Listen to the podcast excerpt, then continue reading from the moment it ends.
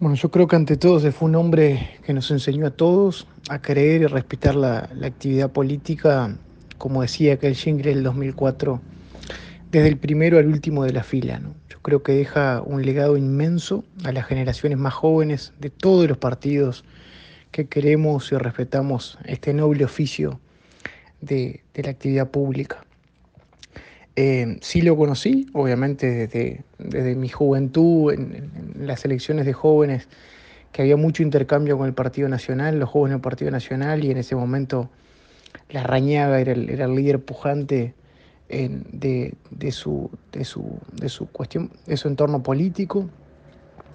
Así que siempre era con esa, esa mirada de, de batallero, ¿no? Es decir, un guerrero que uno lo veía incluso no estando en sus tiendas políticas como con admiración con, con, y con gran fuerza. Eh, yo creo que, ante todo me acuerdo también una actividad en la meseta en la que participamos jóvenes de, todos los partidos y la Rañaga en aquel entonces candidato con, con Abreu a la vicepresidencia en a caballo, ¿no? Y esos hombres que, de hecho yo escuchaba también un hombre que parecía de otro tiempo, ¿no? Un hombre eh, que supo entender la capital, que, que, también sabía agarrar un caballo y, y mirar y, y, e ir hacia el interior.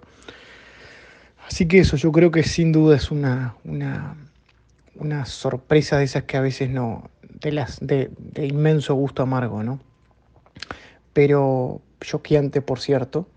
Así que yo creo que estamos ante una realidad que, que bueno, también nos deja pensar de, de lo, de lo costoso de la actividad política, ¿no? Es decir, que a veces se la ve tan, se la denigra tanto, se le pega tanto, y acá tenemos un servidor público que entregó literalmente su vida por esta actividad que tiene como, como eje el servir al país, ¿no?